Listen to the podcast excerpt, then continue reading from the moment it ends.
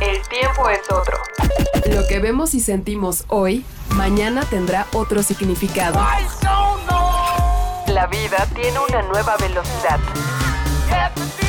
Tutti Frutti y Sopitas. Somos solo humanos que encuentran música. aware of a deeper existence. Maybe a temporary reassurance that indeed there is no beginning, no end.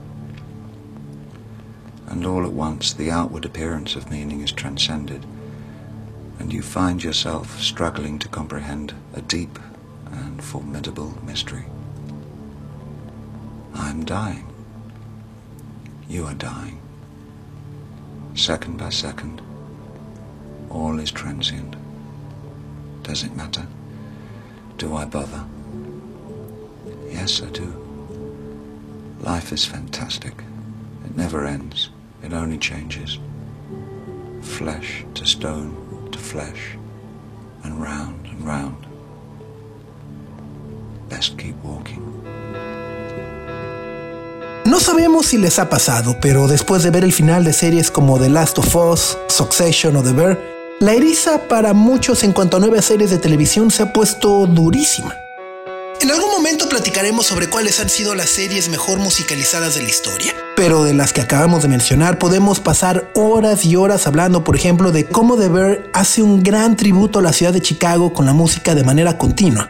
O cómo The Last of Us también terminó poniendo en los oídos de todos a Depeche Mode incluso antes de que supiéramos que tendrían un nuevo disco. Estos han sido algunos de los grandes hitos en la cultura popular del 2023. Y como saben, la eriza viene del conflicto y la huelga tanto de escritores como de actores en Hollywood.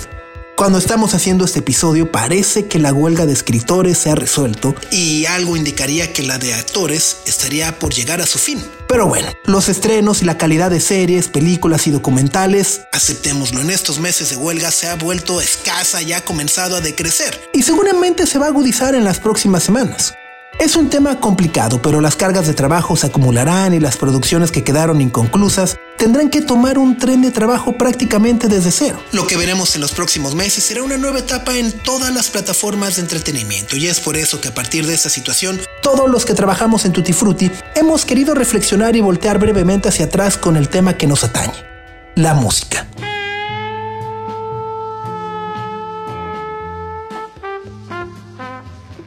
Si recuerdan bien, hace algunos meses hicimos un primer volumen de los mejores documentales musicales en la historia. Bueno, al menos los que más nos han gustado. En la primera revisión que hicimos, sin aún saber que vendría una restauración, hablamos sobre Stop Making Sense de los Talking Heads, la antología de los Beatles, Loud Quiet Loud de los Pixies, Seguir siendo de Café Tacuba y Summer of Soul del maravilloso Questlove. Ahora toca el turno a cinco nuevos documentales que viven en las plataformas de streaming y bueno, queremos platicarles de ellas porque son un muy buen ejemplo de lo que ha pasado recientemente en el mundo de la música y lo que podría suceder en los próximos años. Los documentales musicales o las narraciones históricas a partir de las canciones son un ejercicio sumamente complejo y por ello creemos que son también infravalorados.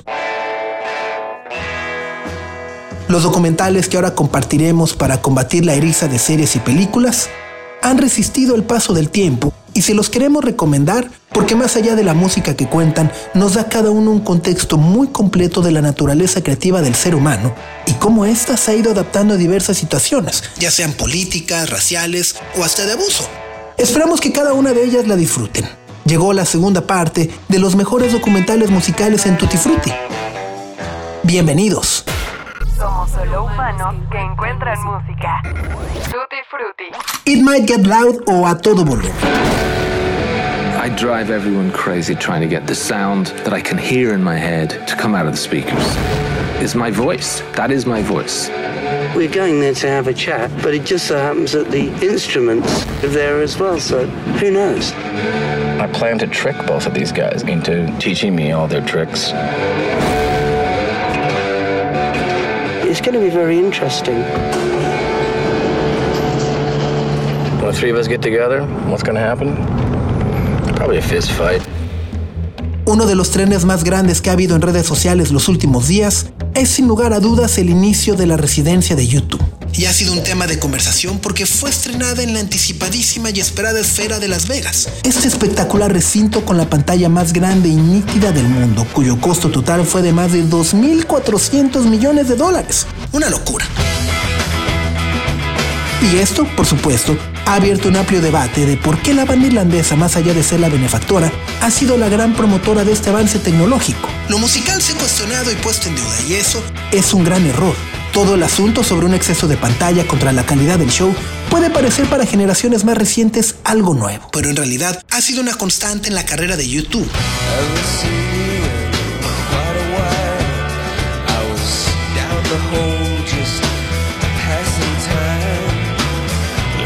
time we met was a low-lit room. We was close together as a bride and groom. We ate the food, we drank the wine.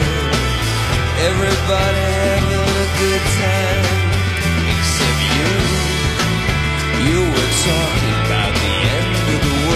La innovación, tanto en los escenarios como en la forma de hacer canciones, ha sido menospreciada y vista injustamente con un poco de desdén. Tampoco es que culpemos mucho a sus detractores, porque ciertamente Bono solito nos ha obligado a pensar últimamente mucho más en su ego que en sus grandes logros.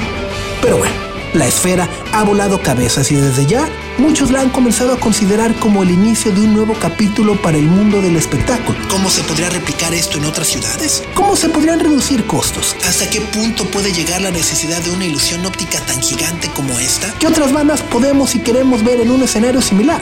Por ahora son muchas preguntas, pero lo que sabemos es que YouTube es un pionero en la generación de grandes ilusiones ópticas puestas al servicio de un escenario y su legado no puede reducirse a este gran acto de estadios que ha sido desde hace más de 30 años el sello de la casa. Su innovación comenzó afortunadamente en sus canciones y específicamente en las guitarras. Bono roba protagonismo, pero queremos comenzar esta segunda tanda de recomendaciones con un documental que nos puede hacer valorar a YouTube desde otro punto de vista.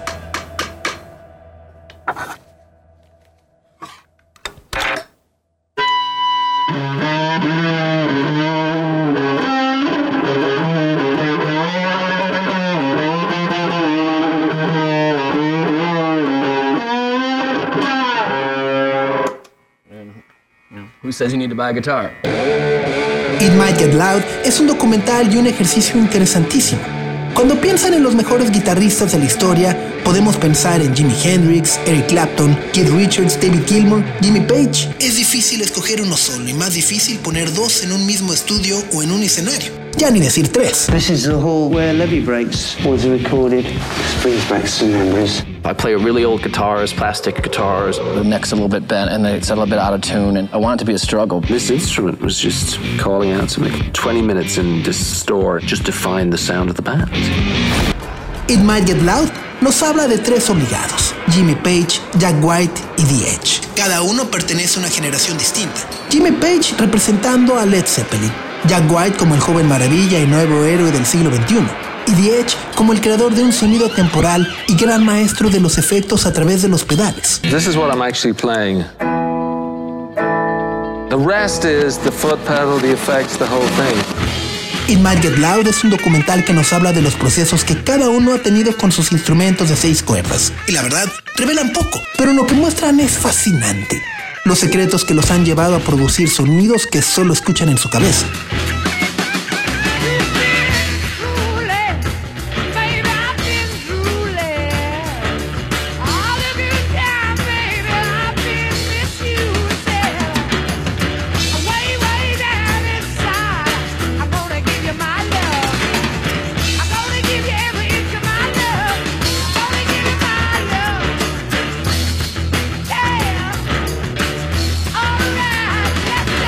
Una época donde las guitarras han dejado de dominar el mundo, este documental dirigido por David Guggenheim es verdaderamente excepcional porque nos hace entender un pasado inmediato.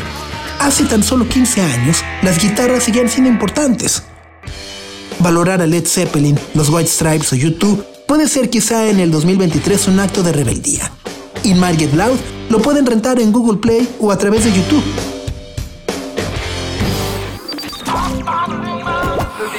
Con sopitas. Moonage Daydream.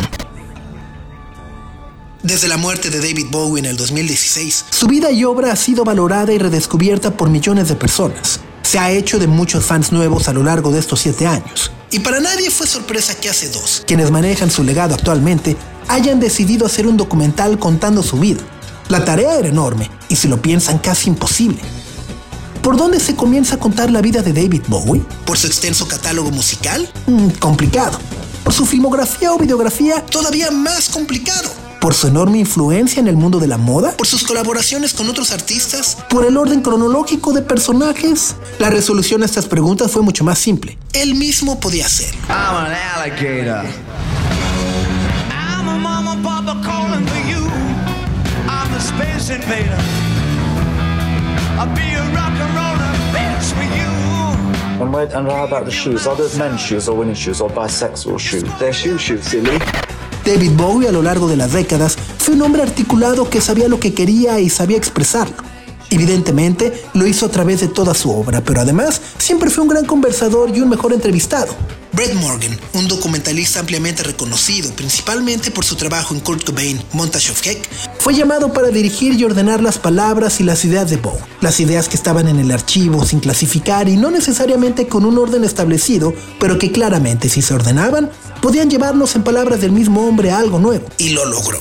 Moonage Daydream fue lanzado y proyectado en cines hace apenas un año, pero sin temor a equivocarnos, podemos afirmar que se convirtió de una manera instantánea en un clásico. Ever since I was 16, I was determined we'd have the greatest adventure that any one person could ever have.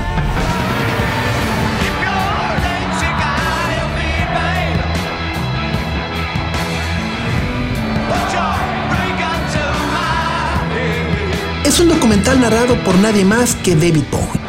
Su filosofía por la vida y el sentido del arte son contados sin estructura cronológica. Lo que sucede en este documental es algo mucho más profundo. La superestrella baja y nos cuenta prácticamente con peras y manzanas qué era lo que quería y sobre todo qué era lo que buscaba.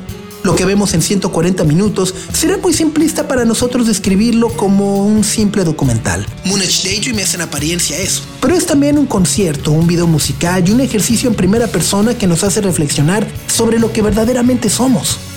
La superestrella, hablándonos directamente a través de los altavoces, construye algo verdaderamente cinematográfico y un tanto mitológico. La imagen que conocíamos de David Bowie es rota por David Bowie. Se muestra humano y olvida todo personaje que alguna vez personificó. Brett Morgan tomó miles de piezas de un rompecabezas e hizo algo propio. El pegamento de todo lo que vemos en la pantalla son las canciones y mucho más importante, todos los que en algún momento memorizamos alguna de sus canciones. Moonage Daydream es uno de los grandes documentales de la historia y no tuvieron que pasar 10 o 15 años para reconocerlo. Lo pueden ver en HBO Max. O si son de esos románticos que aún coleccionan objetos físicos, ya está disponible como parte del catálogo de Criterion Collection. Simplemente imperdible.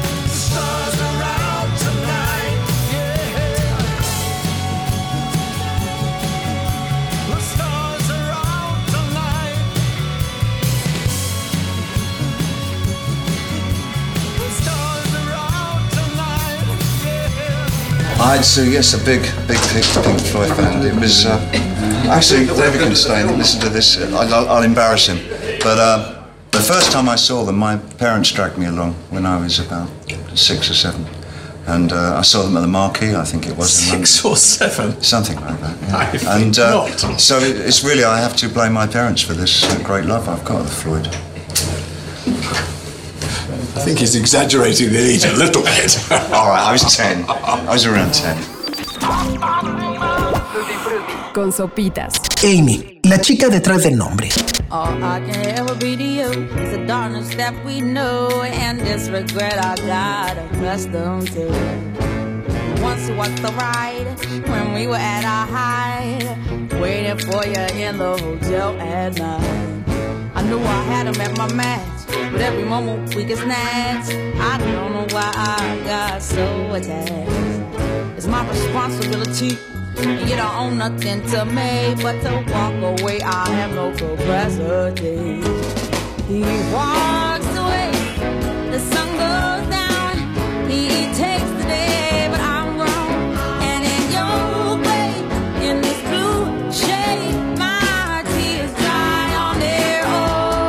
Cuando Amy Winehouse hablaba sobre sus propias canciones, solía decir que para ella todo aquello que implicaba la estructura era únicamente un ejercicio de confesión adornada con un remate o una rima. El documental publicado en el 2015 por Asif Kapadia podría resumirse con solo esta declaración.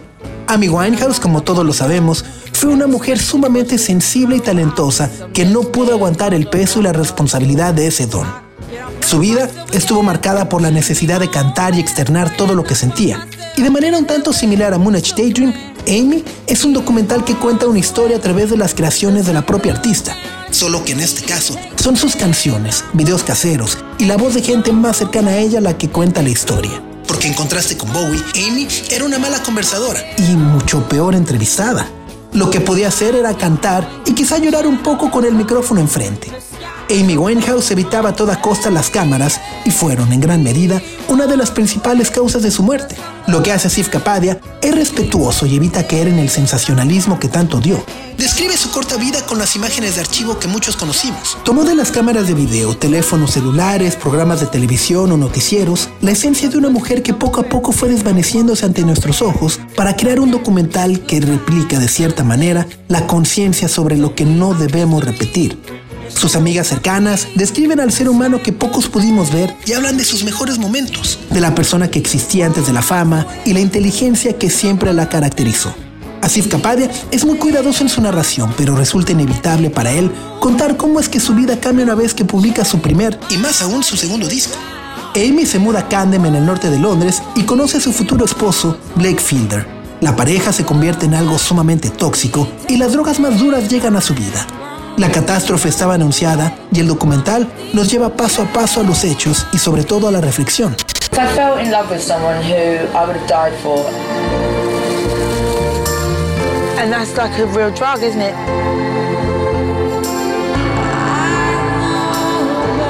This is someone who is trying to disappear.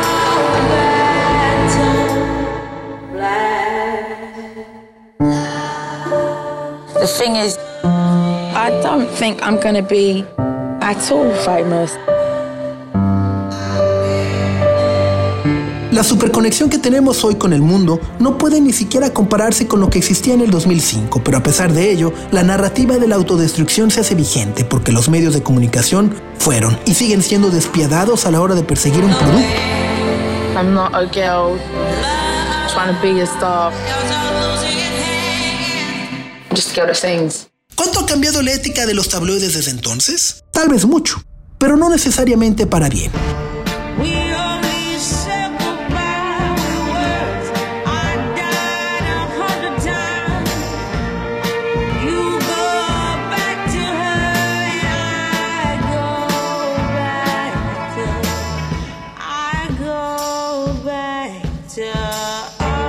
Es un documental obligado para entender lo que hoy vivimos en los términos de sobreexposición. Quienes buscan la fama, los likes o los views probablemente no se han dado cuenta de que en el anonimato yace un gran tesoro. Claro, no todo puede ser Amy, pero de vez en cuando un documental o una canción pueden enseñarnos a protegernos un poquito más y mejor. Amy se puede rentar en Apple TV.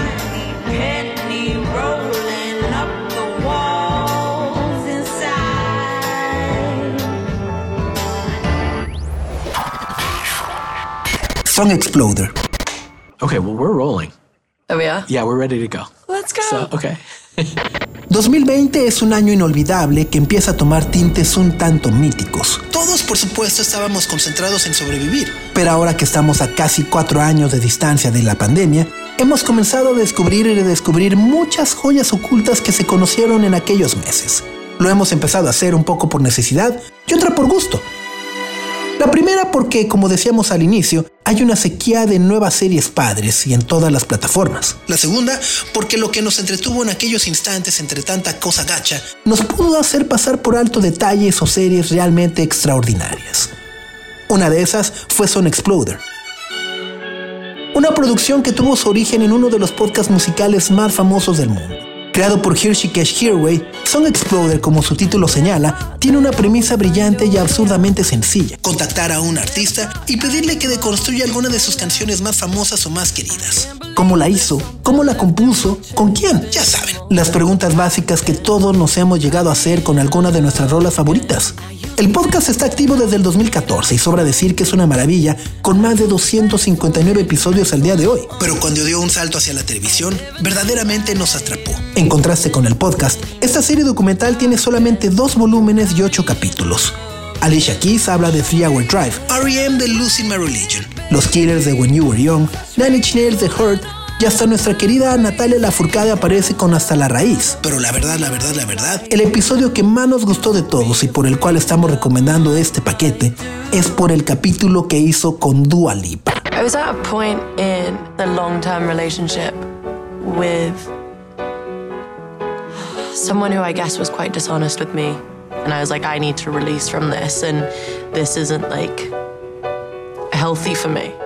I see myself as such a strong woman. But there were so many moments where I found myself in positions where I didn't even recognize myself. Love Again es la otra cara de la moneda si la comparamos con Amy. Never have I ever met somebody like you. Used to be afraid of love and what it might do. But goddamn,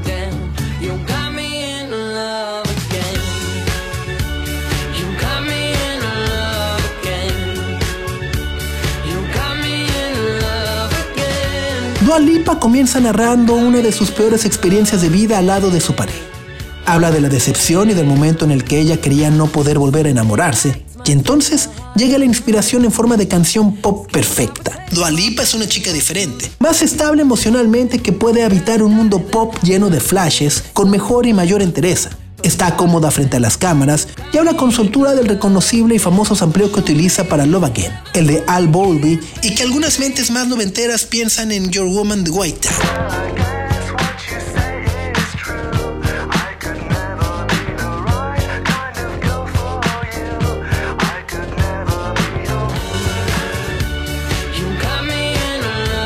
Song Exploder es una serie documental de muy fácil digestión que nos explica los momentos y circunstancias a los que los artistas tienen que llegar para crear una canción perfecta. Nosotros escogimos nuestro favorito, pero ustedes podrían escoger el suyo.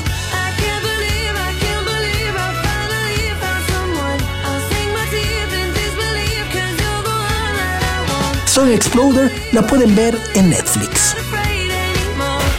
Somos solo humanos que encuentran música. Meeting People is easy. Ser una de las bandas más queridas, admiradas y sobre todo respetadas a finales de siglo no debió ser una cosa sencilla. Cuando Radiohead lanzó en 1997 Loki Computer, adquirió un estatus de culto y paralelamente un éxito masivo. Hemos crecido con la idea de que lo primero está peleado con lo segundo, pero aunque no lo crean es posible. Muy pocos grupos en la historia de la música lo han logrado.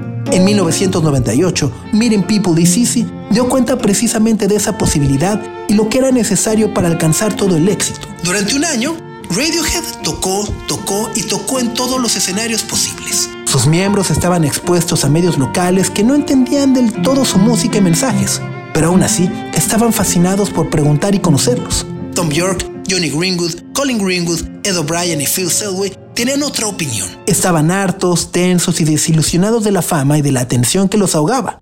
En principio, esa no era la razón por la que habían comenzado todo. It's like a supply and demand thing. It's like, well, this is what they want me to do. This is what they want me to, you know, this is what they want to hear. So I'll do more of this because this is great and they love me. I can, if the demise of so many recording artists, you know, because you suddenly, suddenly people start giving you cash as well. Suddenly you've got money and you get used to this lifestyle and you don't want to take any risks because they got you by the balls. You don't want to take any risks. Like why, uh, you know, you, you've got all this baggage you're carrying around with you everywhere, and you can't let go. You know, you've got all these things you've bought or you you're attached to. Or, you know, if you start getting money, you know, if you start spending all this money, Miren People is Easy es un documental angustiante que transmite una sensación de claustrofobia y confusión.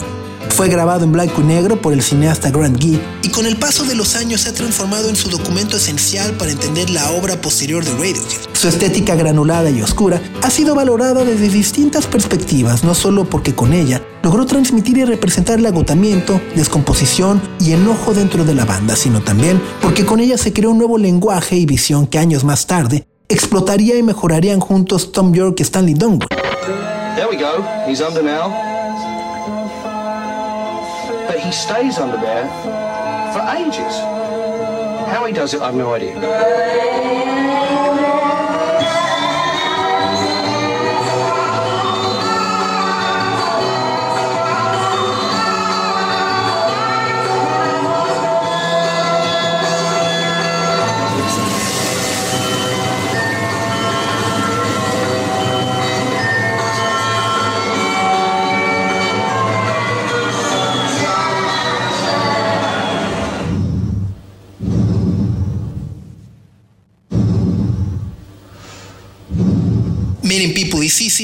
Con el cliché.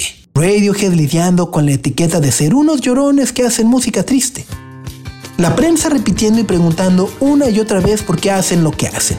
Responden con profesionalismo y educación. Pero cuando esa percepción y cliché es reafirmada ciudad tras ciudad, país por país, cada uno de sus integrantes parece quebrarse y cuestionarse si realmente son únicamente eso.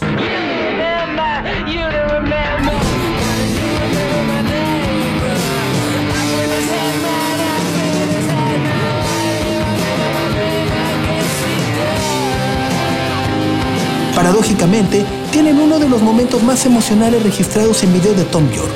El joven de casi 30 años admite frente a las cámaras el tremendo impacto que tuvieron los discos de los Smiths en las canciones de Radio. Miren People y Sissy es de todos los documentales que acabamos de recomendar el más difícil de ver porque es oscuro y revelador. Es un retrato del tedio que puede llegar a existir dentro de una de las bandas más importantes de la música, y es además un recordatorio del por qué tantas y tantas bandas dejan de existir. Conocer el éxito y lidiar con él no es nada fácil. Miren People y se lo encuentran de manera gratuita y en versión restaurada en YouTube.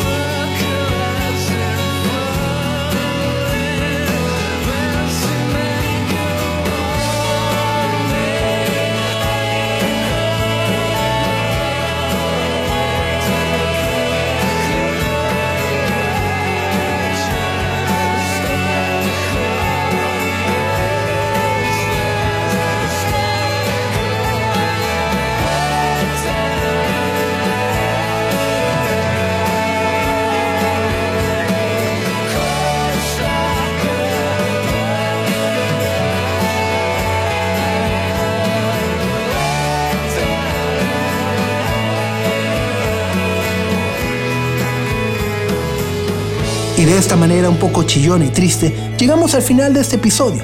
Desde luego nos quedamos con ganas de compartir muchos documentales más. Si ustedes quieren recomendarnos alguno, háganlo a través de nuestras redes sociales. Por lo pronto nos despedimos, no sin antes agradecer a José Antonio Martínez por el guion de este episodio, así como a Carlos el Santo Domínguez por el diseño de audio. Yo soy Sopitas y los espero la próxima semana con mucha más música. Cuídense y súbale al volumen. El tiempo es otro. Lo que vemos y sentimos hoy, mañana tendrá otro significado. La vida tiene una nueva velocidad. Tutti Frutti y Sopitas. Somos solo humanos que encuentran música.